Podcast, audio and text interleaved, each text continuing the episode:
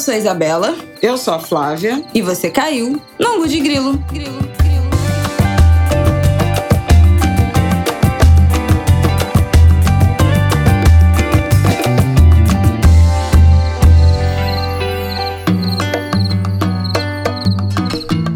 Oi, gente! Boa terça-feira pra vocês. Estamos gravando aqui segunda, já tarde, do nosso horário, em cima pois da hora. É. Tarde então, da noite já, quase. Esse Angu de Grilo, é, Flávio Ol será cerceada se começar de muito kikiki. Vai ser freada, porque senão esse episódio não sai, meu povo. Vamos lá, hoje a gente vai falar sobre hum, eleições na França, né? Ontem teve o primeiro turno, agora vamos pro segundo Ufa. turno. Macron Alívio. e Marine Le Pen. É, temos coisas a falar sobre isso. Vamos falar sobre a repercussão que deu na semana passada a fala do Lula sobre o aborto ser uma questão de saúde pública é, e reflexões a partir disso. Não vamos, acho que, nem entrar né, no tema aborto, mas reflexões sobre essa fala e o quanto ela foi reprimida por todos os lados. E, para fechar, dentro do nosso quadro de dicas, que ainda segue sem nome. Nós tivemos boas sugestões, aliás, dos nossos angulhas, mas ainda não decidimos o nome do nosso quadro. Vamos falar sobre Medida Provisória, filme né, do nosso diretor Lázaro Estreia Ramos, de Lázaro Ramos que está direção. estreando essa semana nos cinemas pelo Brasil. Vamos falar sobre medida provisória com áudios, depoimentos de Thaís Araújo e Lázaro Ramos. Então, muito Uhul. especial, muito especial. Então vamos lá.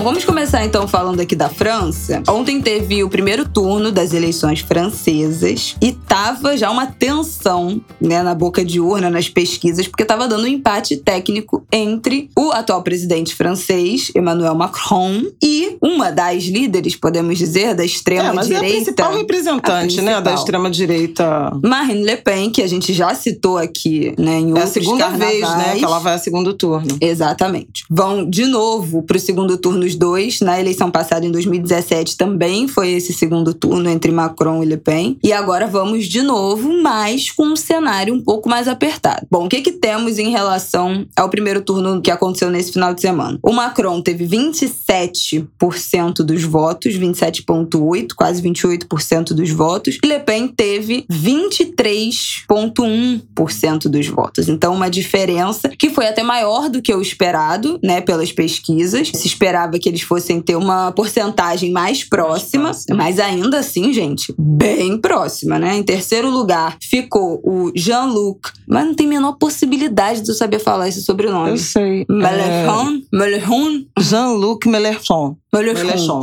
Mélenchon. que é a extrema esquerda. Não é, não. Ele é Ih, esquerda. Ele é chamado de começou, extrema esquerda. começou. É, que é que nem esse papo aqui de. Começou! Pra quem é de esquerda, ele é centro-esquerda, e pra quem é de direita, ele é extrema É, esquerda. pra quem é de esquerda, ele é esquerda. É porque tem gente chamando de extrema esquerda, mas não é. É uma esquerda. Eu até acabei de achar aqui um comentário do Otávio de Barros, que é um economista e, e coordena aquele grupo República do Amanhã, que tem um- uns debates, né, aos sábados. De vez em quando eu frequento ali os debates, e ele eh, vive um pouco na França, um pouco no, no Brasil, e estava comentando que o Mélenchon é, é uma esquerda, um social-democrata raiz, esquerda republicana, tem, segue os valores democráticos, não tem esse traço da extrema esquerda que como avesso da extrema direita. Não é isso. Então, acho que é uma coisa importante da gente trazer, porque é é impressionante, e aqui no Brasil também tem, né? Para a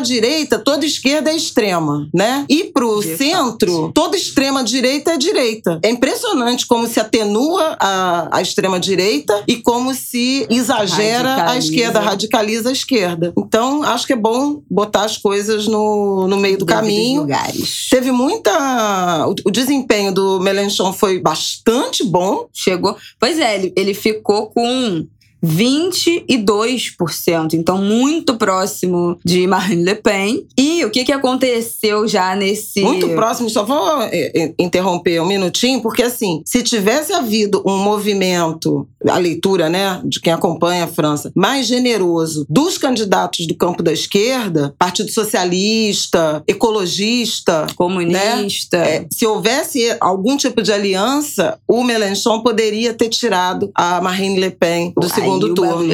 Seria, seria muito interessante. De todo modo, você vê uma França muito repartida, né? Em fatias. Aqui no Brasil se, se convencionou pensar no três terços, né? Um terço, um terço, um terço, um terço esquerda, um terço extrema-direita, um Bolsonaro, um terço, um terço centro. A França ficou tipo 25, 25, 25. Mais ou menos isso, porque foram Uhum. 26% de abstenção. Pois é, calma que eu ainda vou chegar Ah, lá. tá. E aí, ele já deu uma declaração, nosso terceiro lugar aqui, Mélenchon. Assim. Mélenchon. Mélenchon. Já deu uma declaração depois do, da apuração, né, do resultado final desse primeiro turno. E ele falou para os eleitores dele: vocês não podem dar um único voto para Marine Le Pen. Mas não cravou. Não, Não falou. deu apoio ao votem no Macron. Não deu apoio direto ao Macron, mas falou que as pessoas não devem votar de jeito nenhum. Teve a oportunidade de direcionar né, os eleitores para votarem no Macron, mas não fez isso. A votação teve uma abstenção muito alta, de 26% de abstenção, já é a segunda maior abstenção da história na França. Só perde para a eleição de 2002, que teve 28%, mas já passou a eleição de 2017, que tinha tido 22% de abstenção. Eu acho que deve estar rolando, você que é uma mulher que já está por dentro das análises, eu acho que a mídia brasileira não, não- ainda não fez grandes análises desse segundo turno. Tava pesquisando hoje de manhã, não achei. Mas eu acho que deve ter um medo de que essa, esses votos do Melenchon, que é uma esquerda, de fato esquerda, as pessoas escolham se abster a votar no, no Macron. Não, pois é, eu tava ouvindo o Petit Jornal Ah, dos nossos queridos. Excelente.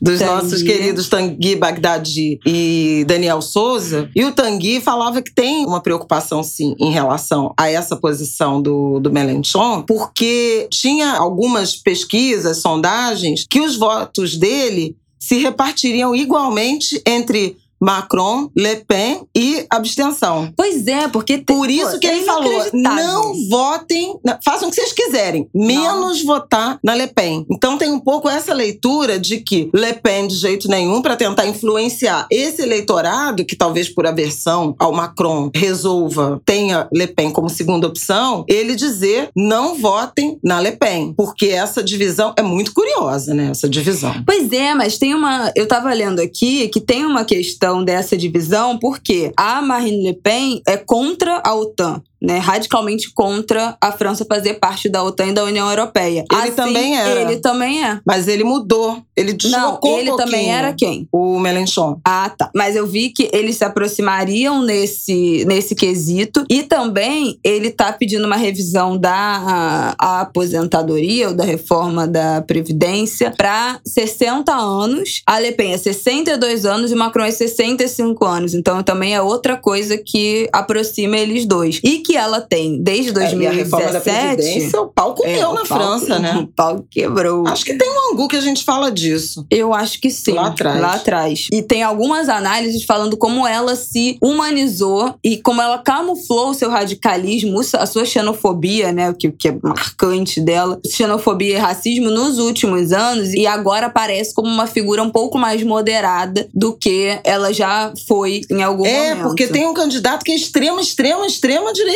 mesmo. Que tirou a direita da Marine Le Pen. Surreal. E ela, gente, é uma das referências de inspiração. Se vocês viram Years and Years, uma série que a gente já recomendou aqui muitas vezes, a candidata que aparece falando em Years and Years de extrema direita, uma das inspirações, né, claras dessa personagem, dessa política de extrema extrema direita é Marine Le Pen. Então, eu acho que ela talvez seja até citada em Years and Years, se eu não me engano. Então, ela era uma mulher dessa extrema direita que a gente viu ascender nesses últimos anos, né? Com Trump, com Bolsonaro. Quem mais, meu Deus, que já até caiu? Bom, na Hungria não precisa nem na falar, Hungria, né? Que que- foi reeleito, inclusive. Vamos passar por esse É assunto. o Zemmour, que é o de extrema direita Deus mesmo. me perdoe, E que, e que teve 7,07% dos votos. Que vão Então, se migrar você pra ela, soma- com certeza. Com certeza. É importante, é muito importante prestar atenção nessas eleições na França, porque é outro pleito internacional que está, em alguma medida, debatendo, plebiscitando, se é que esse,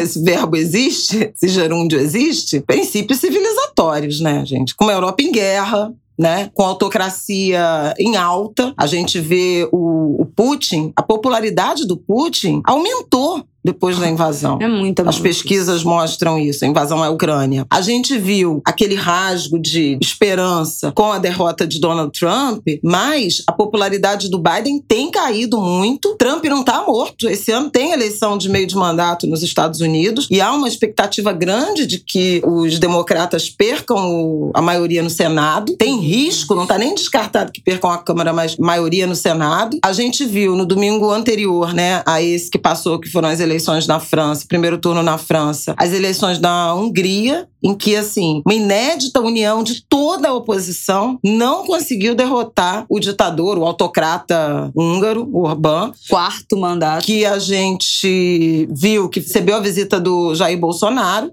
na mesma viagem que ele fez à Rússia, né? Ele foi à Hungria. Então veja que é um arco aí de extremistas de direita, autocratas em construção, líderes que desprezam os princípios democráticos, de direitos humanos, de direitos humanos, de igualdade, de democracia mesmo. É um mundo em disputa. Né? Então, a Hungria ratificou a escolha pelo Orbán. Na Rússia, o Putin está com, com a popularidade em alta, em que pese todo esse, esse ambiente de boicote, de agravamento de condições de vida. E a França é uma esperança de manutenção de valores republicanos, democráticos. A democracia está em risco uhum. no mundo inteiro. A Alemanha se salvou, mas em toda a Europa a gente vê esses movimentos de extrema direita ganhando com xenofobia, com toda a intolerância, todo esse, esse radicalismo novamente emergindo. Então, por isso a gente está observando as eleições na França. Tem dois pontos interessantes que eu também tinha para falar das eleições da França. Teve uma questão que fez a Marine Le Pen também crescer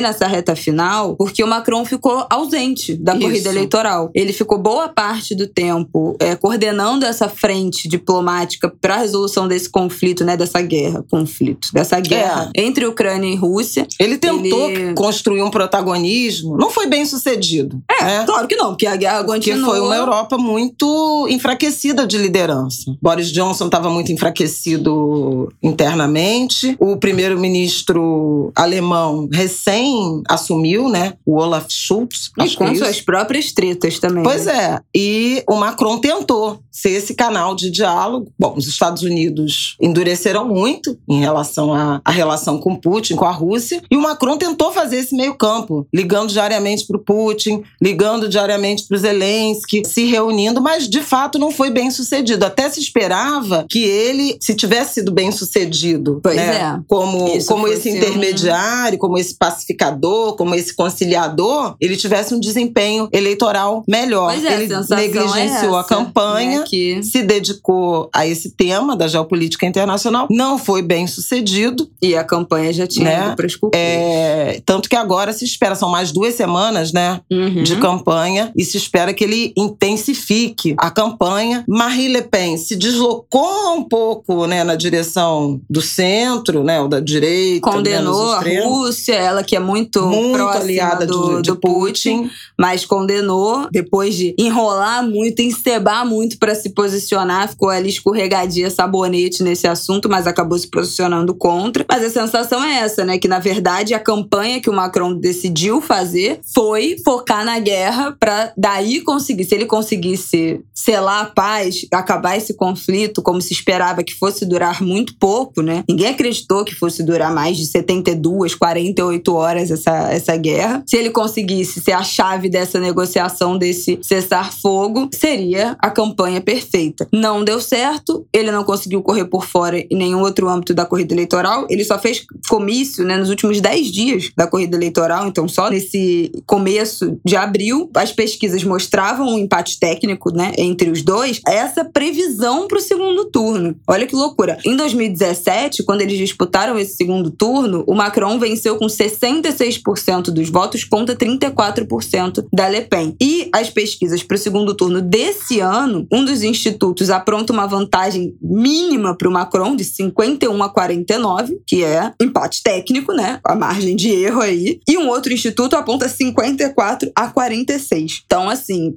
também tá muito mais apertado do que há cinco anos atrás. Eu acho que a gente tem que ficar de olho. Uma das coisas, aliás, que a gente ia fazer esse paralelo aqui foi que o grande carro forte, assim, de assunto da Marine Le Pen nessa corrida eleitoral foi a inflação na França, que tá muito isso, alta. Eu ia lembrar também isso. por conta da guerra, não é isso? E a gente queria aqui traçar. Do petróleo, né? É, enfim. É, mas da guerra, né? Do fornecimento de petróleo. Sim, da guerra, é né? Petróleo, alimentos né? Petróleo, gás, alimentos, fertilizantes. Que tem a ver com essa guerra. A gente já tratou disso aqui nos angus passados em relação a essa guerra Ucrânia e Rússia. E outro país que está sofrendo muito com a inflação é os Estados Unidos, não é isso? Quais são as informações, nossa correspondente Flávia Oliveira, que temos em relação a isso? Não, no mundo inteiro tem uma pressão inflacionária imensa que parte da questão dos combustíveis, mas também de semicondutores. A pandemia desorganizou desorganizou demais as cadeias produtivas, Uhum. né? Com problemas de o fechamento das cidades na China, que eram grandes fornecedores, né, de partes e peças de equipamentos. Teve uma pane na logística global. Isso provocou muito aumento de preços, por exemplo, de eletrônicos e de automóveis. Gente, Sentiram o que tá custando um carro no Brasil? Não, vou falar. O meu carro valorizou 20% do ano passado É, pra esse. e Um carro que é de pesado 2019. Mesmo na inflação brasileira, que o, que o IBGE divulgou na semana passada, o IPCA, o índice da meta de inflação, foi de 1,62 em março. O maior resultado para o mês desde 1994, a maior inflação em 28 anos. E nos Estados Unidos, os números vão por aí também. O mesmo efeito, impacto econômico que teve nas cadeias produtivas, industriais, a pandemia provocou no mercado de óleo e gás. Por quê? Porque as pessoas em casa, confinadas, não sei o quê, reduziu muito a demanda por combustível. A produção caiu, a produção foi cortada, OPEP, todo mundo reduziu a produção e quando começou a, a recuperação das economias e a demanda aumentou, a produção não aumentou na mesma escala. Tem gente querendo, né, compensar o que foi perdido. Havia acordos da OPEP, por exemplo, para até março desse ano a produção aumentar eh, em 400 mil barris dia. Isso não aconteceu, eles não têm cumprido as promessas e o petróleo subiu muito. E com ele, a inflação dos combustíveis. Nos Estados Unidos, a popularidade do Biden está, tipo assim, desidratando muito por conta da inflação, porque tudo bem, Nova York é metrô e tal, mas a maioria das cidades dos estados americanos, as pessoas andam de carro. E o aumento é brutal, assim como é brutal aqui no Brasil, né? A gente já falou muito sobre a política de preços da Petrobras, que alcança gasolina, alcança diesel e alcança o gás de cozinha. Então, é, é além disso, isso? Os foi na- alimentos. Na Globo News falando isso, que as cidades americanas têm uma infraestrutura de transporte público péssima. É. Péssima, péssima, péssima, péssima. A gente tá acostumado a ver aquele mapa, né, de Nova York, do metrô de Nova York, não sei o quê. Mas é tipo uma das únicas cidades que tem é, um transporte público que realmente te leva a todos os pontos e que seja eficiente. Eu lembro quando eu fui pra San Diego, lá, eu acho que eu me lembre, não tem metrô, é tudo ônibus, né? Tudo por cima da terra. Óbvio que tem aquela pontualidade, você sabe a hora certinha que o ônibus vai passar, dificilmente atrasa, é um sistema organizado, mas depende de combustível, né? É, depende de, de diesel. Então, encarece também tudo. Né? Basicamente. Assim como a gente tem falado aqui do Brasil. Né? Semana passada a gente falou da greve, da situação dos transportes públicos que vão acabar aumentando também, porque aumentaram né, nos últimos tempos por causa do preço da gasolina, do diesel. Gente, é um beco sem saída. A gente, aqui no Angus de Grilo, já fala disso, né? Hoje eu comprei um quilo. Um quilo não? Meio quilo. Meio quilo de café ou um quilo de café? Talvez um quilo de café, 25 reais. Inacreditável. Tudo bem, mercado que eu sabia que era mais caro que o normal, mas precisava do meu café, segunda-feira. 25 reais. Então, assim, tá tudo carérrimo. E interessante pensar como a inflação tá jogando contra os políticos que estão disputando reeleição, eleição que estão no poder, né? O Biden tá sendo criticado, tá apoiando também por isso. Macron tá apoiando por isso. No Brasil, Bolsonaro tá apoiando pouco por isso. Devia estar apoiando mais. Achei aqui que a inflação nos Estados Unidos é maior em 40 anos. Não, inacreditável. Inacreditável. Tá perto de 8%, o acumulado 12 meses, com gasolina liderando, mas várias outras coisas, porque os alimentos também subiram muito por problemas climáticos e agora, mais recentemente, por conta da guerra, né? O que está acontecendo com o trigo, com o milho, com os óleos vegetais, né? Girassol, soja. Enfim, é uma situação muito dramática, embora não tão dramática quanto no Brasil, né? Porque no Brasil, falei que nos Estados Unidos está a inflação anualizada chegando a 8%, no Brasil passou de 11%, né? O IPCA, 11,3% nos 12 meses terminados em, em março. E a expectativa é que, embora a gente vá sair da bandeira tarifária né, na energia uh, de escassez hídrica, gente, não as a tarifas de energia estão subindo muito. É inacreditável. Né? Carregando a inflação do ano passado. Aqui no Rio, uh, por exemplo, a Light teve reajuste autorizado de 15% e a Enel, que é de outra. são as duas distribuidoras, né? Aqui no estado do Rio. Teve reajuste autorizado de 17%.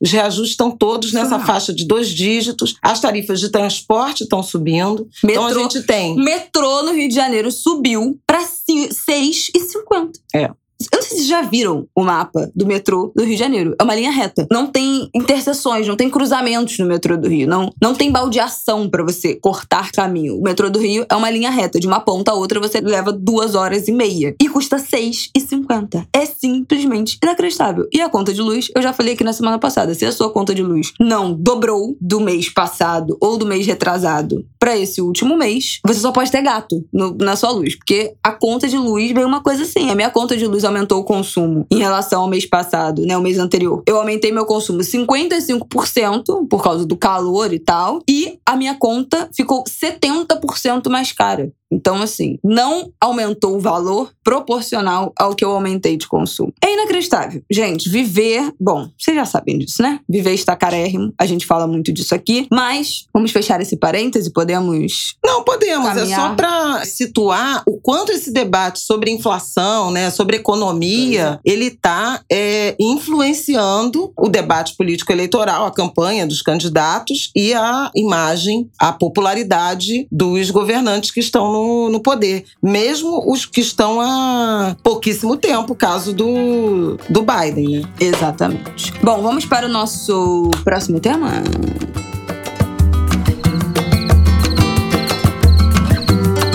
Bom, então vamos lá. Você quer introduzir esse tema?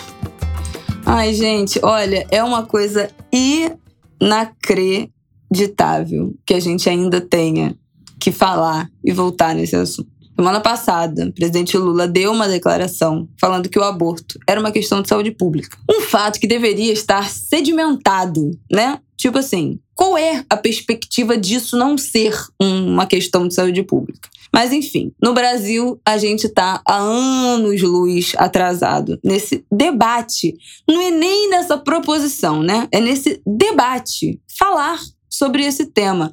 Vislumbrar alguma possibilidade de debate ou mudança ou conversa sobre esse tema. Bom, gerou uma imensa polêmica o Lula simplesmente falar isso. Depois ele veio pessoalmente falar que ele, como pessoa física, como pai de cinco filhos, ele é contra pessoalmente o aborto, mas como um, né, um político e tal, é um tema a ser debatido como uma questão de saúde.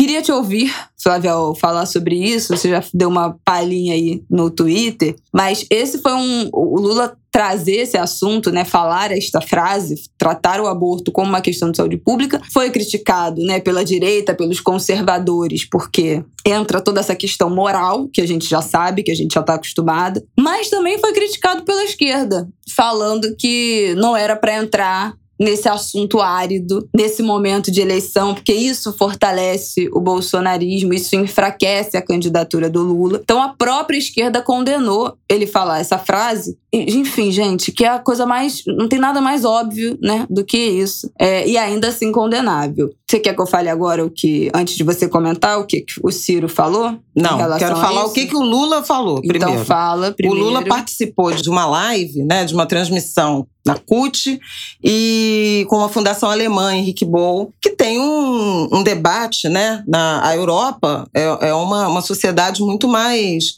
é, digamos assim, moderna em termos de legislação e de debate também em relação a esse tema. E o que ele disse foi o seguinte: aqui no Brasil não se faz, né? Aborto, porque ele não usou a palavra, não faz porque é proibido quando na verdade deveria ser transformado numa questão de saúde pública. Todo mundo quer ter direito e não vergonha. Eu não quero ter um filho, eu vou cuidar de não ter meu filho, vou discutir com meu parceiro. O que não dá é a lei exigir que ela, ela, a mulher, né, precisa cuidar, tem obrigação de cuidar. Uma declaração óbvia, algo rasa, inclusive, né? Claro. Um pouco, um pouco até pouco assertiva na direção de fazer uma análise mais profunda, mas assim, óbvia, devia ser uma questão de saúde pública e no Brasil não é. É um direito interditado, embora haja previsão legal, né? Uhum. E ainda a assim legislação, a legislação específica, em casos específicos, mas a legislação. Bom,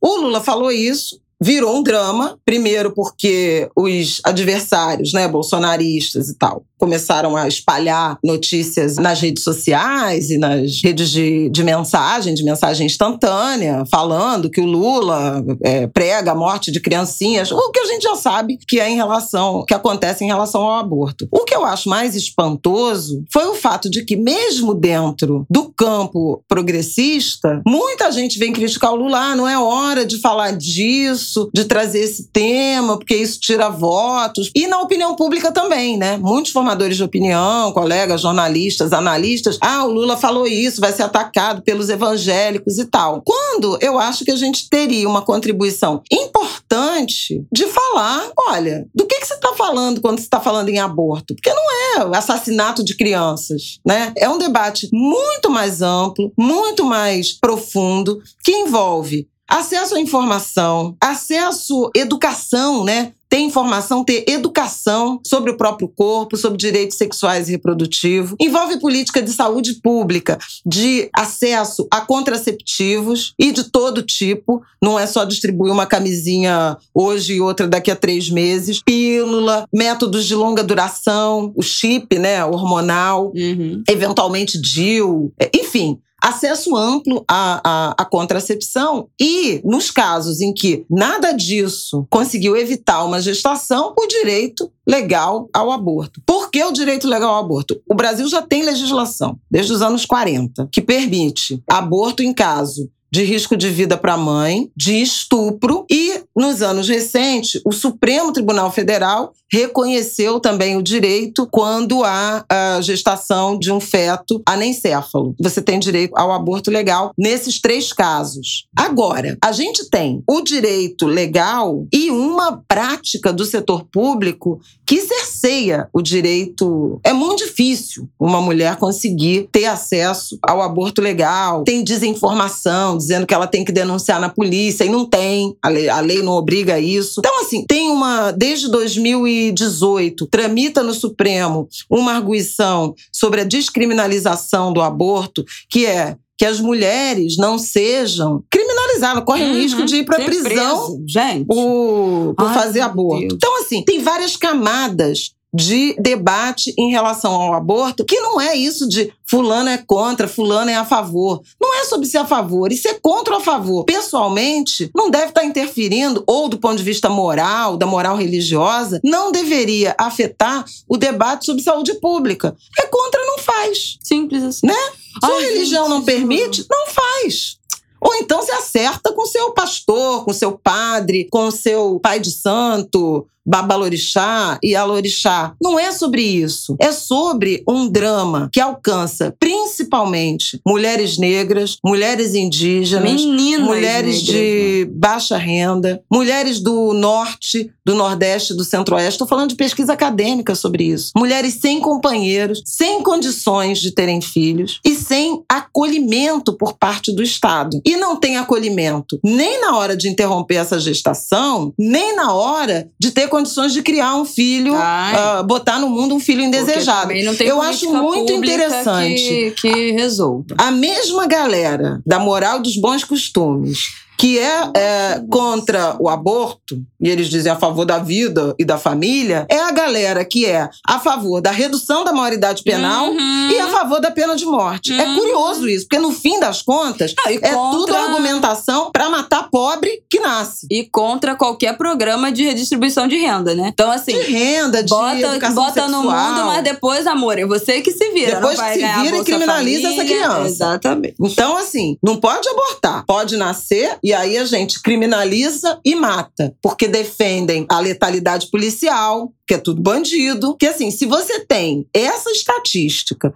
marcante de quem são as mulheres que abortam de forma insegura, correndo risco de vida, risco à saúde, risco de sequelas, risco de esterilidade, risco de morte. São pelo menos 200 mil internações por ano no SUS em consequência de aborto inseguro. Você tem centenas, talvez mais de, de mil, na casa de milhar de mulheres que morrem em decorrência dessas práticas. As estatísticas são débeis, de difícil apuração. Você tem tudo isso que torna o problema um problema de saúde pública. Porque ter acesso à informação, acesso a contraceptivo e acesso ao aborto legal seguro é muito mais barato do que tudo que o SUS gasta em termos de atendimento a essas mulheres e do que o sistema policial e jurídico gasta com criminalização das mulheres e perseguição aos criminosos, a essa indústria Uhum. né, é do aborto clandestino. Então, sobre qualquer aspecto de, de- de análise de política pública, isso precisa ser tratado de uma forma transparente. E me espanta como o debate nas redes sociais ele ficou praticamente restrito ao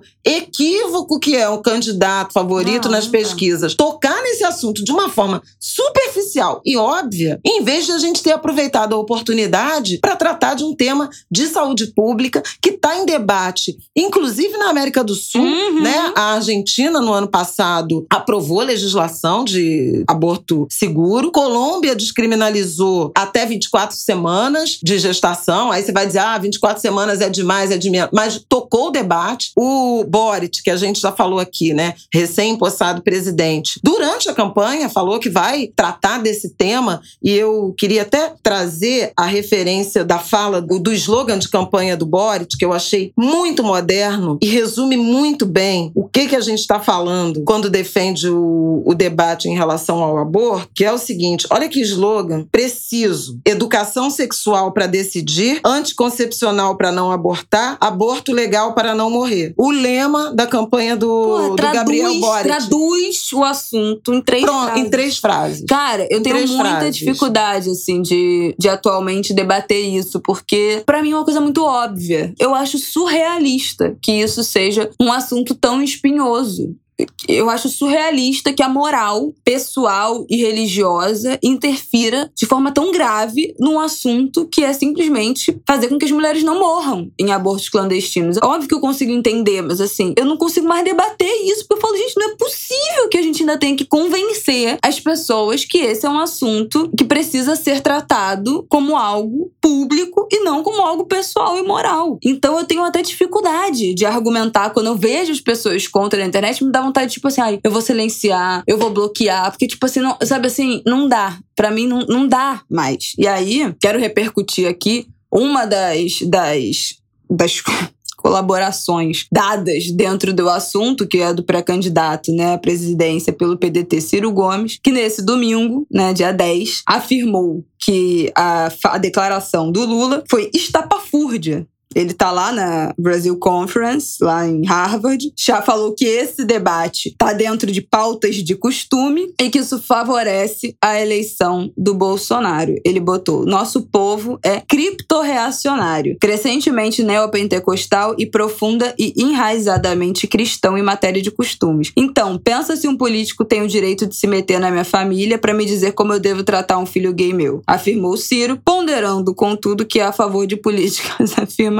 Não tá de rir. É, Ciro acrescentou: por que o Lula tinha que dar uma declaração estapafúrdia como a que ele deu agora, que todo mundo tem direito a fazer aborto? Que coisa mais simplória para um assunto tão grave. Qual o poder que Lula tem sendo presidente por 14 anos ou mandando na presidência do Brasil que não resolveu essa questão? Porque ela é insolúvel. Então foda-se, né? Assim, não, desculpa, desculpa. Não dá, não dá. Candidato à presidência que chega em 10 de abril de um ano de eleição, a eleição daqui a seis meses, e fala que a questão do aborto é uma questão insolúvel, ele tá virando pra todas as mulheres do Brasil e falando: olha, amores, foda-se vocês. Morram. Não tem o que falar. Não tem o que falar dessa afirmação. é insolúvel. Então é tipo assim, é proibido, é vedado a possibilidade de debate, porque essa é uma questão que no Brasil não tem solução. Claro, é mas porque Obrigada. só tem. Quem é que tá debatendo? Macho. Macho branco. Não dá. Entendeu? É todo mundo, todo mundo despreparado para o debate. É muito impressionante a reprodução, como eles vomitam frase feita, como eles não têm conhecimento, como eles não têm argumentação, como eles são mal assessorados. E aí a gente chega no, no ponto seguinte, porque isso aqui nem era para ser um debate sobre aborto, não. é sobre a interdição ao debate. É. E o que o silenciamento, as críticas, que inclusive fizeram o Lula uh, no dia seguinte uh, fazer um recuo, né, atenuar a declaração. Eu sou contra,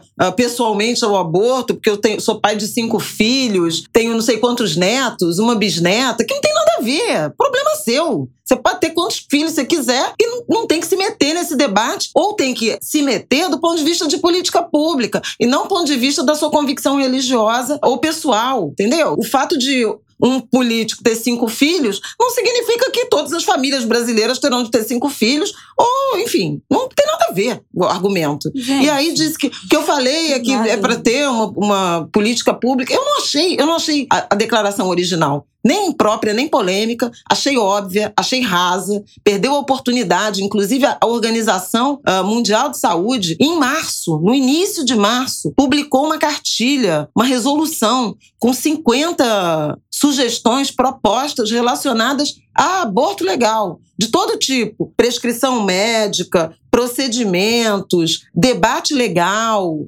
debate é, é, social, assim, super importante pela constatação de milhões de mulheres, né? Milhões de internações, milhões de ocorrências, 25 milhões de abortos inseguros, ilegais, registrados no mundo, a morte de mulheres que alcança principalmente países de média e baixa renda. Estamos falando de África, estamos falando de países como o Brasil, estamos falando de vários vizinhos nossos, sul-americanos, latino-americanos, Ásia. E as mulheres fazem. Até o Hélio Gaspari, é, na coluna dele de domingo, que também tratou desse tema, assim como a minha no Globo de sexta, lembrando que nos anos, eu acho que 80, talvez limiar dos anos 90, um filme que foi muito emblemático, Pichote, que tratava da questão principalmente dos meninos, né, dos menores em, em situação de rua, em situação de abandono. Tem a Marília Pera fazendo, interrompendo uma gravidez com uma agulha de tricô. Isso ainda acontece, gente. As pessoas fazem perfuração de útero, tomam remédios, todo, remédios que vendem em camelô, em qualquer camelódromo, que não é. sabe nem de onde vem isso, entendeu? E onera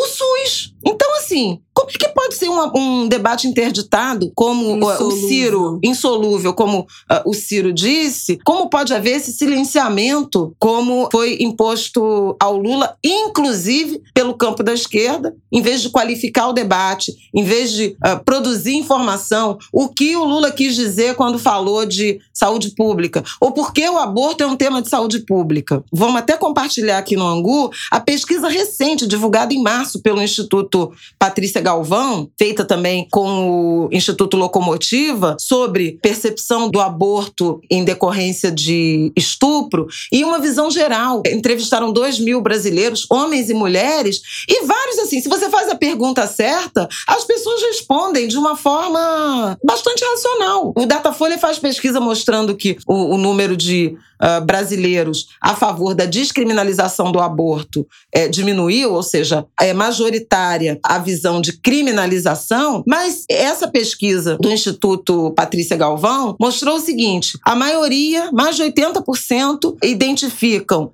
que aborto é uma prática que afeta principalmente mulheres pobres. Então, é um fenômeno de pobreza. Conhecem pessoas, mulheres que fizeram aborto. Quase três em, em, cada quatro mulheres a favor de manutenção da atual legislação, naqueles critérios que eu mencionei: estupro, risco de vida para mãe e feto anencéfalo, ou flexibilizar mais a legislação. Então, assim, no mínimo, se 52%, como mostra a pesquisa, acham que a lei tem que continuar como está, então como é que você faz para garantir o acesso a essa lei, que já existe? Uhum. Então, assim, há muito que se debater, e se você vê as pesquisas e vai qualificando o que é o debate, dá para fazer esse debate, dá para entender. Toda família tem uma mulher ainda que evangélica, Hum. é, ultracatólica, não sei o quê. Porque assim, não tem, não tem exatamente contradição. Não tive condições e engravidei. Porque as pessoas vão fazer sexo, querem fazer sexo. Evangélica, católica, macumbeira, budista. é, Esse negócio de voto de castidade Não da Damares, existe. não existe. Ah, e é, e é abstinência e só pra procriação. Gente, me poupe, né? Pelo amor de Deus. Acorda. Legal! Então, assim, mas querem interditar o debate nesse nível. Não pode educar, não pode distribuir contraceptivo, porque é estimular. a- Bom, o debate chega ao ponto de não querer que as, que as meninas tomem vacina contra HPV. Não, gente, ô mãe, não vou. Entendeu? Não dá, não dá, não E dá. aí também não, dá. querem o, o, o acesso ao aborto legal? Decidam. Agora, é um debate? Aí vamos cair de novo. Por que, que precisa de diversidade na política? Porque esse debate está sendo monopolizado por pastores, deputados, frente evangélica. Só macho, só homens. Só Não, homens e um monte de mulher- um debate. E algum monte não, né? E algumas mulheres de quinta categoria. É, mas assim, tem muitas mulheres e, e organizações e produção acadêmica, A intelectual. tocar esse é, debate, é, óbvio. prontas, com material, com informação, com argumentação, com Gente, esclarecimento. como Só que assim, teve- não pode debater o aborto porque os evangélicos, os católicos, não sei o quê, porque essas Ai, bancadas ai, não gostam. Que Enfim, que então é, é muito complicado. E junto com isso, Não, vem uma fazer série um de outros debates. tanto dá, tanto tem organizações e pessoas aptas a debater isso com seriedade, que quando teve no STF, não era arguição, mas uma, quase uma audiência pública, né, aberta aos amigos curi do STF, para arguição da história do, do aborto de fetos anencéfalos, cara, foram dias, né, de, de frentes, de organizações contra e a favor, indo lá colocar os seus, os seus pontos de forma educada, de forma qualificada, né, seja contra ou a favor. Tem a frente evangélica a favor do aborto, que são mulheres evangélicas que são a favor dessa liberdade de escolha, apesar do, do- dos dogmas religiosos. Então, assim, é muito cansativo. Gente, eu acho muito cansativo a gente ficar preso nesse lugar do, do silenciamento moral. Acho que, para fechar esse assunto, a gente tá falando, né, dessa interdição de debate e desses mesmos homens brancos que continuam no poder debatendo tudo, acho que a gente precisa rapidamente falar sobre o que também deu repercussão nas redes no fim da semana passada desse fim de semana, a foto, uma foto, né, do Lula, do PT, com...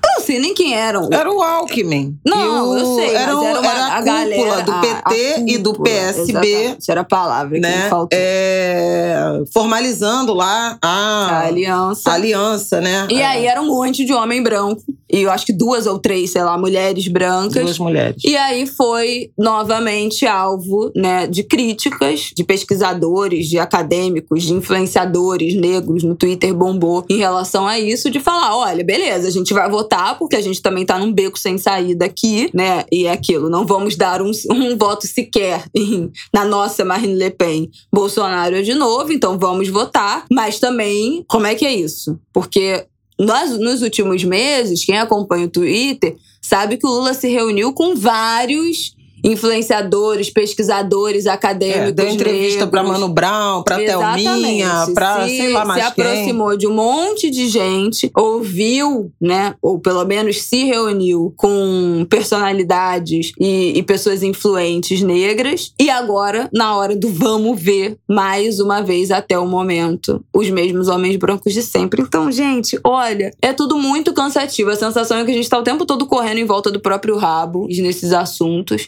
Mais uma vez aqui, pontuando essa dificuldade de É. avançar no debate e como a gente tá sempre, né? Sendo é, silenciado. Eu tô sendo muito incomodada é e só reagindo, né? Pô, não, não pode podendo propor nada. nada. Não pode propor nada. Gente, Não, não pode. Isso não é hora de discutir isso. Nunca é porque a hora. gente tem que. Nunca é hora. Aliás, falando em nunca é hora, eu vou trazer aqui. Faz tempo Falei, que eu não gente, leio olha só, esse- assim, as pessoas texto. Têm direito de fazer críticas construtivas. Projeto político em, em debate. Ah, mas não é agora, depois, porque é fundamental. Claro que é, mas assim, exclui isso. Derrotar a extrema-direita exclui você debater diversidade no campo progressista? Claro que não, sabe? A gente está debatendo nos estados. Cadê as candidatas mulheres nos estados sendo sabotadas? Cadê a, a, as candidatas mulheres nas chapas presidenciais? Só tem a Simone Tebet. Quantos meses eu estou falando isso aqui? Né? Uhum. E, e nem sabemos se vai ser. Agora é 18 de maio, é o novo prazo que a terceira via vai Ai, anunciar ai, seu, ai, seu Bom, candidato. Enfim. Mas enfim, não é possível que a gente não tenha, a essa altura do campeonato, liberdade para manifestar determinadas críticas e arrancar compromissos dos candidatos que interessam. Então, assim, pode debater preço da gasolina, mas não pode debater aborto e não pode debater diversidade. Ora, caramba, Caramba. que maluquice é essa? Vamos, Vamos. vamos evoluir. Então Senão não me venham com interdição aqui. ao debate. Eu encontrei um amigo, que eu não vou dar o nome, que está envolvido numa construção de campanha estadual. Ele falou, pô... Não vamos andar Não, tempo. Flávia, essa semana, né? Tá complicado o cenário. Você vê, Lula falou de aborto, Lula falou de militares. Não pode. Eu falei, por que pode? Não pode falar de militares? Todos os candidatos. Meu comentário no Jornal das 10. Todos os candidatos têm que responder o que vão fazer com, segundo o TCU, Tribunal de Contas da União, 6.157 militares da ativa e da reserva em cargos civis no governo Bolsonaro. Passar o rodo nessa galera, hein? Vai Entendeu? sair Aí, todo mundo, É, hein? Não é só o Lula que tem que falar que tem que ver isso aí. Tem que ver isso aí, gente. É isso que a gente quer, militarização é, generalizada. Ai, eu quero Entendeu? Óbvio que tem que ver isso aí. Não, não podia falar agora, porque depois fala. Não, vamos falar agora. E assim, sinceramente, se o Brasil fala É agora isso e o Brasil E elege quer Bolsonaro escolher de isso, novo, merece. quer escolher o candidato que quer Merece, botar 10 merece. mil militares, 8 mil militares, 6 mil militares no Merece. governo, é isso, gente. O Brasil escolheu. É escolha. Eu, é isso, eu não tenho, eu não tenho dor de corno, eu não tenho dor de corno, é porque a eleição passada teve fake news, teve um monte de coisa, teve um monte de baixaria. Mas assim, se o Brasil escolher, dentro das nossas opções, escolher mais quatro anos desse traste, pra começo de conversa, não desgraçado, eu gosto de chamar- eu prefiro chamar de Não. projeto, desse projeto. Isso é um projeto, isso é a realização de tudo de ruim que podia nos acontecer. Não é nenhum projeto, isso já é a realidade. Se o Brasil escolher de novo, é isso, gente! A democracia é Eu não vou ficar aqui chorando as minhas pitangas por esse povo que escolhe esse governo, né? Ah, não tenho paciência mais também. Não tem esse negócio do ah, o Brasil é refém, ah, a ignorância, ah, não sei o quê. Tem milhões de análises que a gente pode fazer, mas a democracia é soberana. Se o Brasil escolher mais quatro anos de Bolsonaro, o Brasil escolheu. Eu não vou sofrer. Eu não vou ficar amargurada com esse país. É isso. O Brasil escolheu. Então toma, ó. No lombo de todo mundo. Vai todo mundo passar fome, né? Isso é tudo que a gente já sabe. Enfim, vamos passar para os próximos Vamos, tópicos. Eu não aguento mais. Eu não aguento mais.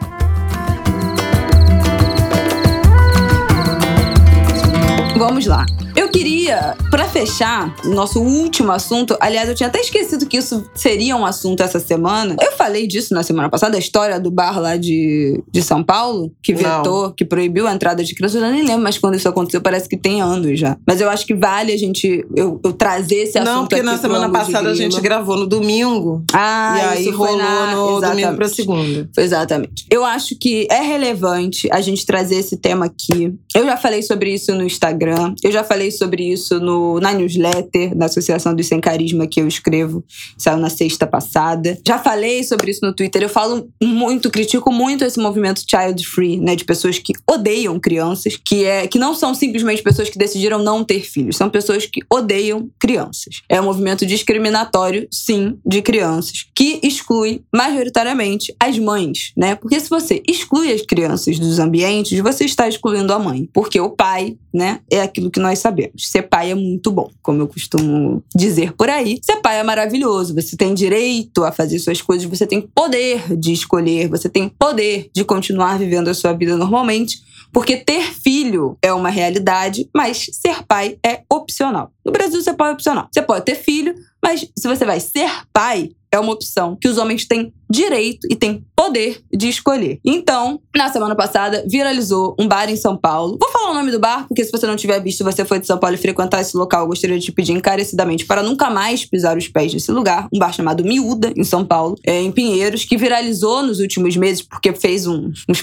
Ai, gente, é, é tudo muito cafona. Botou um chão de brita, né, de pedrinha de, de obra e cadeira de praia para simular um ambiente descontraído, uma praia, não sei o que. É um bar aberto, que tem uma área externa aberta enorme, que à noite, às vezes, é, tem show, vira uma balada, mas durante a tarde é simplesmente um bar e esse lugar proíbe a entrada de crianças. Diz eles que proíbe a entrada de menores de idade. Então, se tiver 16, 17 anos, também não pode entrar. Eles pedem carteira de identidade, mas não sei se na realidade adolescentes são permitidos. Mas o fato é que crianças não são permitidas e viralizou na semana passada uma mãe, uma mãe solo, que foi nesse lugar com o filho e foi impedida de entrar para comemorar o aniversário de uma amiga que estava comemorando né, nesse lugar. E ela foi impedida de entrar com o filho. Gerou um levante das mães. De tempos em tempos, há um levante das mães contra esse movimento de ódio a crianças e de restrição a crianças. E na semana passada aconteceu de novo. O bar soltou uma nota estapafúrdia, falando que ah, o nosso ambiente não é adequado para crianças e pensando nelas que a gente restringiu a entrada. A gente não tem alimentação no local e as necessidades dos adultos e das crianças, porque a alimentação é terceirizada e aí a necessidade alimentar do adulto e das crianças são diferentes. E pensando nas próprias crianças que a gente restringe a entrada. Gente, assim, qualquer coisa, né? Qualquer coisa para justificar. Diz eles que tem assessoria jurídica e constataram, a assessoria constatou que não era um ambiente de criança. Qualquer coisa para justificar um evento discriminatório a crianças. Eu acho triste eu acho revoltante, eu acho melancólico. Me dá uma raiva absurda, me dá vontade de quebrar esses lugares todos quando eu vejo isso, mas ao mesmo tempo depois me dá uma tristeza saber como as mulheres são impedidas de continuar atendendo aos seus prazeres, ao seu lazer depois da maternidade. É muito, muito, muito, muito, muito revoltante, é muito desgastante a gente continuar esse debate. Eu fui uma criança, falei, Flávia, que fui a tudo, né? Tudo. Tudo. Tudo. Restaurante, bar. Não tinha babá. Sapucaí, escola de samba. Não tinha babá e eu nunca vou me privar. Nunca fiz confinamento, como também ia com a minha mãe para tudo quanto é canto. Pra começar por macumba. Começar pela, pelas sessões de, de umbanda que viravam noite. Ora, criança tem que estar tá do, do, lado dos pais, né? A gente tem inversão de valores. Agora também essa galera, né? Quer ir pra bar, que é cadeira de praia num terreno baldio. Ah, gente, pelo amor de Deus, melhorem. Não, o bar é cafona. Quer esperar o quê? Quer Mas esperar o, o quê de um lugar desse? Mas o fato que eu acho que é o mais doloroso é que, assim, eu falei com o Rafael. Não, claro que, que o mais gente... doloroso é a interdição. É, mas não é, não é só a interdição. Porque eu falei com o Rafael: se a gente chega num restaurante, eu, você e o Martin, e o restaurante proíbe a nossa entrada com o Martin, a gente vai, nós três, no restaurante ao lado, e a gente vai ficar puto, não sei o quê, mas a gente vai no restaurante ao lado vai almoçar e acabou. Nesse caso, era um aniversário. Era uma amiga da mulher que estava fazendo uma festa. Então, estavam todos os amigos comemorando, né? E só ela não pôde frequentar com o filho. Então, você ser privada de um evento social, depois de dois anos de pandemia, tem muitos agravantes nessa história que faz com que isso seja. É, que, que, tenha sido um, um, um, fato muito doloroso. Esse é um movimento crescente, não é só na internet. As pessoas falam, ah, isso só existe na internet. Não, isso é um movimento crescente de restringir criança em restaurante, em bar, em hotel. Tem vários hotéis que proíbem a ida de criança, como se a responsabilidade do cuidado fosse do hotel, fosse dos funcionários. Eles sempre alegam isso, né? Ah, que não tem segurança suficiente. Ah, porque criança atrapalha. Como se pessoas bêbadas também não fizessem cena, atrapalhassem o local. Enfim, gente, isso tudo. Mas minha mãe falou um ponto que também foi levantado pelas mães semana passada. Que ela falou: ah, você ia comigo para tudo quanto é lugar, porque a gente também não tinha babá. Então, a opção né, é confinar também mulheres, que é isso, que é a babá do fim de semana, né? Não pode levar a criança, não pode, os pais não saem com os seus filhos, os ambientes não são adequados, os cas... agora tem isso, tem casamento que também não pode levar criança, e aí fica lá uma mulher negra cuidando desses filhos para que essas famílias brancas possam exercer o seu lazer sem seus filhos. Então, são vários confinamentos nesses locais que essas histórias de, de cercear a criança gera, né? Eu acho lamentável, eu acho horroroso, eu acho que boa parte do eu ter me sentir tão feliz com a minha maternidade, ter me sentir ainda tão eu depois de ter filho, tem a ver com as coisas que eu gosto de fazer, os meus amigos, todos os lugares que eu gosto de frequentar continuam me recebendo com meu filho, né, com a minha nova configuração familiar. E sem isso, o que que sobra, né? Você, você vive a sua vida com os seus gostos durante 20, 30 anos, e a partir do momento que você tem filho, nada mais te, te acolhe, nada mais te recebe, quem você vira a partir disso, né? Por isso que tantas mães têm tanta dificuldade de se reinserir na vida social, na sociedade depois de ter filho. É muito triste, porque os pais não são privados dessa, dessa convivência em sociedade. E eu só queria pontuar esse absurdo, mais esse absurdo. E é isso. Queremos que o miúdo aceite crianças? Não. Deixa essa gente pra lá. Mas deveria haver um movimento também de quem não tem filho de boicotar esses lugares que fazem conscientemente um processo discriminatório etarista das crianças. A criança tem direito a estar em convívio social pelo ECA, tem direito a estar na convivência da família e não pode, você não pode vedar a entrada de crianças num local aberto durante a tarde em que ela seja esteja Tá acompanhada, acompanhada. de responsável, porque não é uma criança sozinha, é uma criança acompanhada de responsáveis. Isso é processo discriminatório, isso é legal. E é muito triste. E é muito triste mesmo, porque é um retrocesso. Total. Quando a gente está debatendo, por exemplo, que museus, que espaços né, de cultura tenham, inclusive, áreas de recreação para uma mãe poder ir num. Aquela pesquisa, lembra? Faz anos que a gente participou de uma pesquisa de acesso a bens culturais e a produção Uhum. cultural, que falava isso, que assim, a proporção de homens e mulheres que acessavam eventos culturais de mulheres era muito menor e menor ainda as de mulheres com filhos. Justamente por isso. E o quanto mulheres faziam programas de criança, porque você não tem a opção de ter onde deixar Não os filhos estrutura. ou de, nesses seus programas de adulto, ter um espaço de acolhimento das crianças. Então, assim, tem vários debates sobre isso, de museu que cria uma área de recreação. Outro dia mesmo, 14 de, de março, que o Instituto Marielle Franco promoveu no Circo Voador, tinha um espaço para as mulheres ativistas irem com suas crianças e tinham mulheres que se propuseram a receber e cuidar dessas crianças num espaço reservado no Circo Voador para que, pra que as ativistas pudessem participar, fazer seus discursos, enfim, serem bem recebidos em vez de serem interditadas É. pela impossibilidade, ah, não tem onde deixar a criança e, E aí não vai. Não tem onde Que é o que acontece. E aí não vai. né? Exatamente. Com muitas Então, mulheres. assim, no momento em que a gente tenta avançar nesse debate de bem receber, Uhum. vem uma, uma interdição dessa. A outra coisa, que eu até fiz um comentário no Twitter, infeliz de quem barra herê, né, gente? Ah, imagina, Criança sem é alegria, criança Deus te é axé. Agora, é axé do ponto de vista da religiosidade de matriz africana, mas é axé também do ponto de vista cristianismo. Porque a Bíblia, Jesus disse. Deixem vir a mim as crianças e não as impeçam, pois o reino dos céus pertence aos que são semelhantes a elas. Ponto. Durmam com essa. E é mais um, um desgaste também, que é isso: é o bar que se diz progressista, é o bar que se diz fora Bolsonaro. Então, é mais uma porta que se fecha de debate, de acolhimento, dentro do campo progressista de esquerda, né? Então, volta de novo no que a gente falou aqui no, episódio. Até quem deveria estar com nós está contra nós. E eu acho que isso que é o mais frustrante, porque aquele povo de lá, a gente não espera nada, né? Da onde menos se espera aí que não vem nada mesmo. Mas de quem está do nosso lado é muito cruel.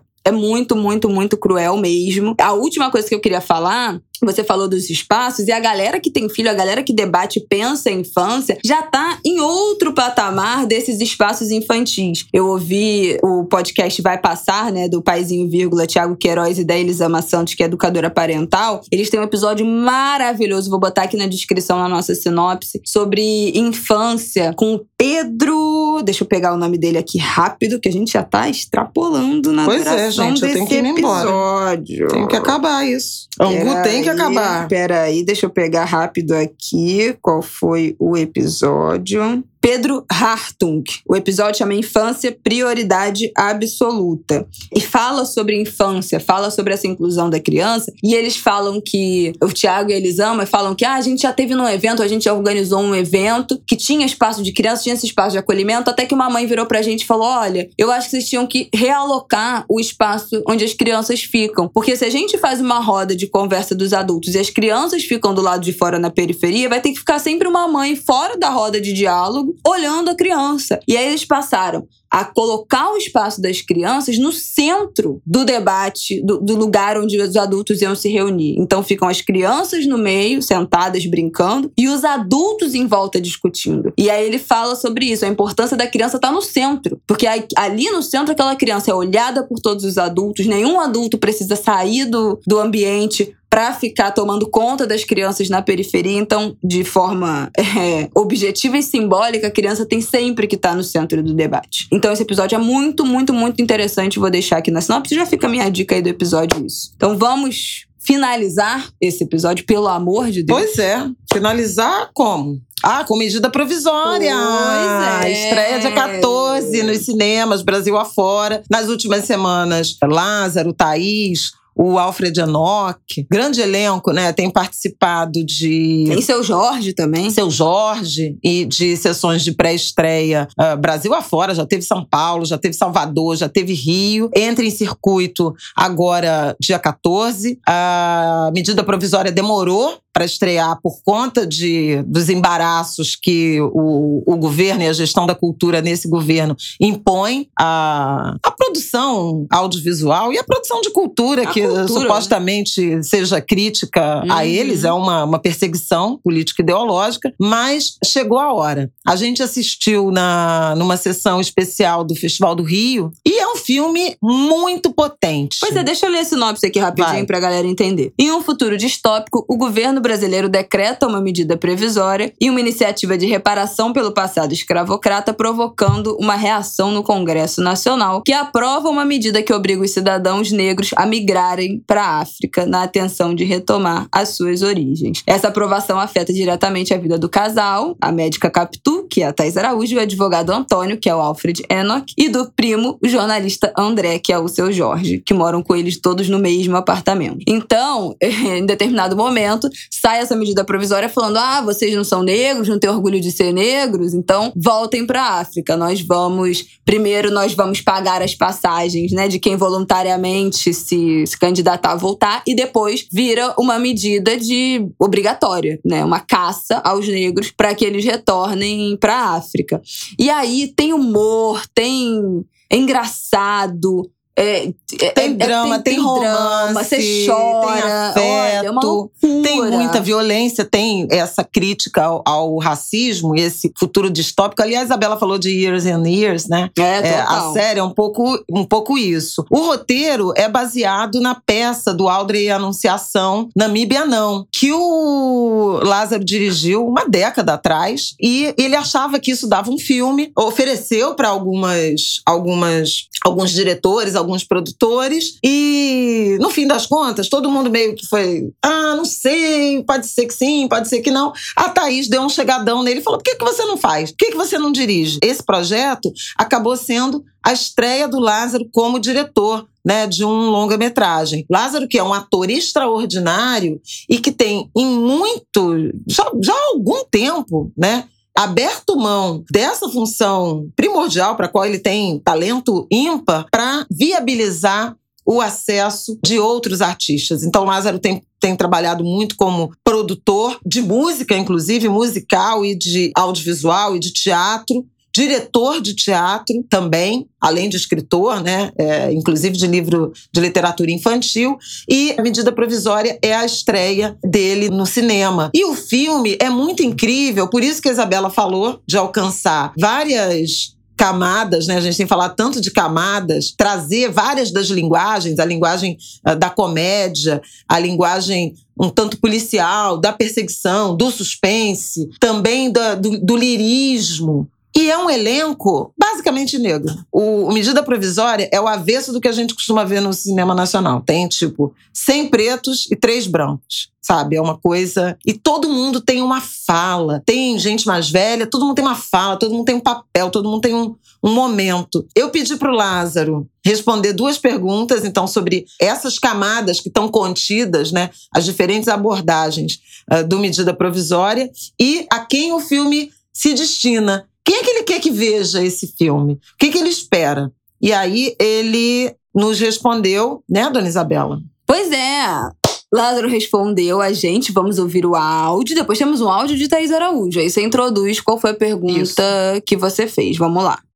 É um filme que já começa que ele, inspirado numa pesquisa que falava muito sobre a exclusão dos cineastas negros e de personagens negros com outras dimensões do cinema, ele, na maneira de construir a história, nós pensamos muito nisso, né? E aí tem coisas como uma mulher negra protagônica que não seja com a profissão de serviço ou em atitude subserviente. Um filme com diversidade e variação de personagens.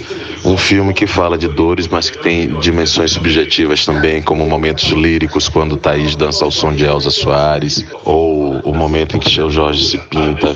É a tentativa de, com um filme que usa todos os elementos de entretenimento, aproximação, né, como comédia, melodrama, aventura e o drama em si, a gente quer comunicar uma pauta que deve pertencer a todos, né? A luta anti racista não deve pertencer a uma parcela da sociedade. E o filme é uma convocação a isso. E baseado nos nossos conflitos do dia a dia, que acho que o cinema pode ser um espelho para a gente se enxergar, né? Perceber como é que essa questão está sendo tratada pelos vários agentes da sociedade. É para falar também de como as tragédias se instalam e a gente não percebe, né?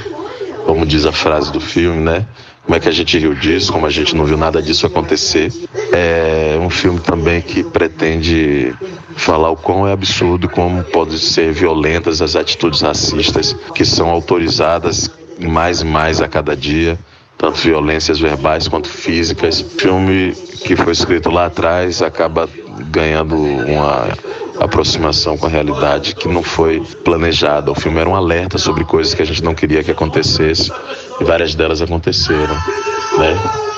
Aí não é responsabilidade da ficção, é da vida real. Cabe a gente se sensibilizar com os alertas que a gente tem e mudar a nossa atitude no dia a dia.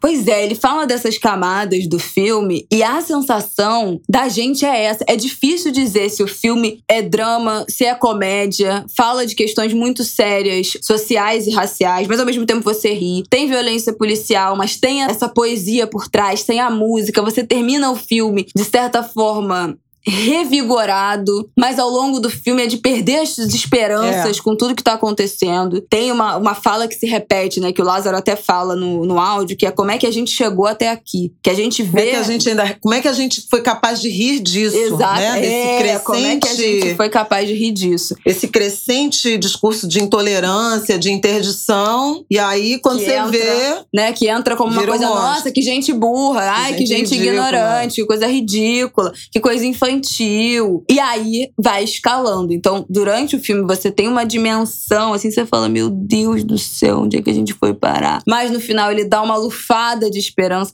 Então, gente, é isso. São muitas camadas. O filme toca em muitos pontos. Até depois queria ver, ver de novo, porque é muito surpreendente, assim. Quais são todas as camadas do filme, como ele transita muito naturalmente entre, entre todos esses sentimentos. Porque a vida é assim, né? Você tá no, na desgraça graça, mas aí ri de alguma coisa e aí depois volta para aquela tristeza e vem a raiva e vem a indignação e vem a brutalidade e vem a poesia. Então o filme naturalmente transita muito nesses sentimentos humanos. Isso é muito interessante e muito ousado, gente. O Lázaro começar é a primeira direção dele de filme. Ser esse filme que transita entre tantas, tantos cenários. É, toca de uma Nossa forma senhora, crua, né? No racismo, na perseguição, ousadia. na segregação racial. É uma obra de muita coragem e de muito amor. Foi essa pergunta que eu fiz para Thaís. Quando a gente assistiu ao filme, foi dia 15 de dezembro do ano passado, na sessão no Festival do Rio. E foi o dia que a Bell Hooks morreu. E a Thaís fez uma. A fala, né? A Thaís é, é protagonista do filme, ela faz a Capitu, uma médica que é algo alienada em relação a essa questão do racismo. E começa a cair a ficha quando essa perseguição se materializa, né? Dessa forma do, do futuro distópico, né, do hiperrealismo, ela fala disso. Ela abriu a sessão falando dessa produção construída sob a ótica do amor, do amor político, do amor que a Bell Hooks conceitua e prega. Aí eu achei tão bonito que eu pedi para Thaís resgatar essa leitura amorosa dela em relação à produção de medida provisória e ao trabalho do Lázaro. Vamos lá, amiga. Bom, o que eu falei foi isso mesmo que eu tinha te dito. Tinha morrido naquele dia a Bell Hooks. E aí eu fiz uma associação sobre ah, o que é você viver pelo amor, assim. Não de uma forma romântica, mas de uma forma política. E eu acho que o Lázaro botou isso em prática no medida provisória de forma era muito nítido assim ver o quanto a equipe estava sendo conduzida pelo amor pelo respeito e enquanto isso, essa atitude muito simples dele, é, potencializou o talento e o desejo de cada um em contar a sua história ali dentro. Cada um ali era protagonista da sua história e estava levando os seus repertórios enquanto artista, enquanto artistas e enquanto cidadãos também. É, é isso, o Thiago Marques, quando faz aquele cenário, tem toda a vivência de um homem negro ali, né? E do que ele aprendeu com, com a sua família negra também, né? Com suas avós, com sua mãe, suas tias. Alex Bruno figurina a mesma coisa. Cada um de nós ali dentro, a gente botou as nossas histórias. E aí não é à toa que o filme esse filme é tão potente, né? Porque é um filme que foi ele foi conduzido pelo amor, pelo respeito ao próximo e respeito à história e à origem de cada um. Enfim, com a Bell Hooks tinha morrido naquele dia, eu fiz essa associação do que o que é escolher viver, né? Com o amor sendo norte, né? O amor político, assim. É claro, diferenciando o, o, o amor político do amor romântico. Não é esse amor, é o outro amor. É o amor que faz você entender que o outro é diferente de você e que ele vai vir com outras referências e que as referências são referências dele, que tem que ser respeitadas e que também são riquezas, mesmo sendo diferentes das suas. Mesmo não, né? por ser diferente das suas, são riquezas. Ah, fiquei falando sobre isso. Eu acho que foi meio isso. E ela fala, né, dessa entrega de todo mundo que trabalhou no filme, né? Todas as, as partes do filme, essa entrega, essa disponibilidade emocional e de tempo e de trabalho, essa dedicação. E como também essas são manifestações de amor, né? Bell Hooks fala, vou até pegar um trecho aqui desse livro dela, que é tudo sobre o amor, que ela fala do que que é, o que que compõe, né? Quais são as diferentes Ai, eu não sei exatamente se é, se é coisas, sentimentos, mas que, que compõe essa noção do que, que é o amor. E ela fala muito diretamente que se tiver algum desses pontos que não esteja dentro dessa relação, não é amor. Ela fala que o amor é o que o amor faz Amar é um ato da vontade, é uma ação e é uma escolha também, também implica escolha. Nós não temos que amar, nós escolhemos amar. E ela fala: para amar verdadeiramente, nós devemos aprender a misturar vários ingredientes: carinho, afeição, reconhecimento, respeito, compromisso e confiança, assim como honestidade e comunicação aberta. E ela fala que se um desses elementos estiver faltando, então não é amor. Então, gente, é muito complexo, mas interessante ouvir a, a Thaís falar sobre isso numa perspectiva profissional, né? Dessa doação, dessa entrega, dessa dedicação e desse sonho, né? Que foi sonhado junto desse filme, que tem um roteiro tão incrível, de uma peça que foi um sucesso no, no, no Brasil e que agora chega chega no cinema. E, gente, vale muito a pena. A gente é suspeita para falar, mas vale, vale muito, muito, a gente muito é, a inclusive, pena. porque Isabela e Rafael se conheceram na gravação. Já falei aqui, né? Na cena disso. final de medida provisória. Você vai ver que ó, no final, se vocês prestarem atenção, aparece eu e o Rafael assim do lado do outro, um vislumbre que eu já estava o quê? Paquerando. Cercando o rapaz. Cercando. Rafael foi a primeira vez que eu vi ele pessoalmente. Eu já tinha dado um toco nele. Vocês acreditam nisso? Aí aquele dia, por acaso, a gente se encontrou lá fomos com as nossas famílias para fazer ele figuração. E quando eu vi ele pessoalmente, eu falei: Meu Deus, o que, que eu fiz? Eu preciso correr atrás desse prejuízo. E aí, minha filha, cerquei ele ali, fui que fui, e o resto da história vocês já sabem. O resto da história, o resto não é nem história, o resto é realidade. Martinique é está aí para provar. História com H maiúsculo. Então é isso, gente. Chega, esse episódio está gigante. Não, peraí, eu tenho que falar rápidas, rápidas coisas. Eu estive. Não, fim de semana de glória. Uma hora e meia. Eu estive na sexta-feira na posse de Gilberto Gil na Academia Brasileira de Letras e isso é importante, né? Agora, acho que podemos ter isso como um marco de resposta a uma demanda que nós temos apresentado há muito tempo sobre mais diversidade racial e também de gênero na Academia Brasileira de Letras. Recentemente, Dona Fernanda Montenegro tomou posse. Ainda não temos uma acadêmica negra, a gente sabe da, do que aconteceu na eleição, na candidatura né, de Conceição Evaristo, mas seu Gilberto Gil tomou posse, agora ele, Domício Proença, são dois negros acadêmicos simultâneos na, na Academia Brasileira de Letra. Foi uma festa muito bonita, muito democrática. Eu tive a honra de testemunhar esse momento. Foi tudo muito amoroso, pouco sisudo e acho que tem um, um frescor, uma brisa. Então, que bons ventos de seu Gilberto Gil varram, iluminem, arejem a Academia Brasileira de Letras. Domingo, fui ao show de Maria Bethânia, fevereiros, Próxima escala desse show é em São Paulo. Não percam quem estiver em São Paulo, inclusive porque eles experimentaram com muito sucesso um modelo de transformar em pista essas casas de shows, no caso aqui do Rio foi o Vivo Rio, que é de mesas e cadeiras. E aí conseguiu baixar um pouco o preço do ingresso. Foi lindo, gente. Ouvir a Betânia com aquela multidão cantando junto. Foi assim, foi um show, uma viagem, um passeio por grandes compositores brasileiros, por vários estilos musicais brasileiros ela cantou Xande, por exemplo. Gente. Ela cantou Belchior e nunca Pilares, tinha gente. cantado. Xande de Pilares, é. Aquela. Quem cultiva a semente do amor. Amor. Segue em frente, não se apavora. Maravilhoso. Linda. Mas ela cantou, que me emocionou assim profundamente. Ela cantou Belchior, Galos, Noites e Quintais. Então, o dever de casa de todo mundo. Não, dá palhinha, do refrão, pelo amor de Deus. É ouvir. Não, mas ouçam, porque é uma letra muito bonita. Mas veio o tempo. Ela tá me zoando, tá vendo? A audiência gosta, veio um meu irmão. Se tempo. empodera, se empodera, vai, minha filha. Mas veio um tempo e a força fez comigo mal, que a força sempre faz. Não sou feliz, mas não sou mudo. Hoje eu canto muito mais. Não sou feliz, mas não sou mudo. Hoje eu canto muito mais. Betânia gravou. É linda essa música. É isso, né? Eu era alegre como um rio, um bicho, um bando de pardais, como um galo. Quando havia, quando havia galos, noites e quintais, mas veio o tempo negro, qual bota negro? E a força fez comigo mal, que a força Mas sempre faz. Tempo branco. Vamos mudar. Agora é Não, isso. gente.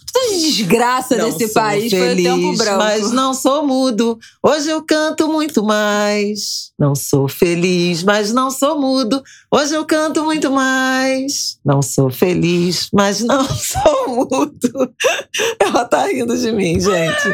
Hoje eu canto muito mais. Se empolgou. Eu postei no meu, no- nos meus stories e vou postar de novo no quando, quando esse ângulo entrar no ar para vocês ouvirem Betânia em gravação definitiva. Ah, ela cantou também a trilha de Pantanal, Marcos Viana, Pantanal. Ai, gente, que é, que, eu- que é a sua indicação master. Tá viciada em Tô Pantanal. viciada em Pantanal. Gente, agora. pelo amor de Deus, ó, não vou falar mais nada. Não vamos ter sessão de comentário. Não, não tem mais nada pra você falar. Não, me só olha pra essa cara, não tem mais nada não, pra você vou festejar falar. a primeira juíza, a primeira mulher negra Ai, chegando à. Suprema Corte Americana. Meu pai. Juíza eterno. Ketanji Brown Tá. Jackson. É isso aí. 53 Não vai ter sessão de 47. comentários. Não vai ter sessão de comentários, porque esse episódio já tá muito grande. A gente ainda tem que editar, tá em cima da hora. E, mas, na verdade, e não, mas, estamos lá na nossa comunidade no Twitter, hein? Postando spoilers dos temas da semana, continuando os papos. Flavel tem compartilhado algumas coisas também, eu também, os angulers também. Tá rolando, estamos ali nos habituando àquele ambiente muito legal. Então, Isso. estão convidados, o link vai estar aqui também na descrição do episódio. Beijo, tchau, até semana que vem. Bom final de semana, bom feriado, feliz Páscoa. Ah, feliz Páscoa! Um beijo. Ótima sexta-feira santa pra vocês. Uma boa Páscoa e até semana que vem, que é a semana do Carnaval. do Carnaval que não é Carnaval, do do desfile carnaval, das escolas de falaremos samba. do carnaval. É isso aí. Um beijo.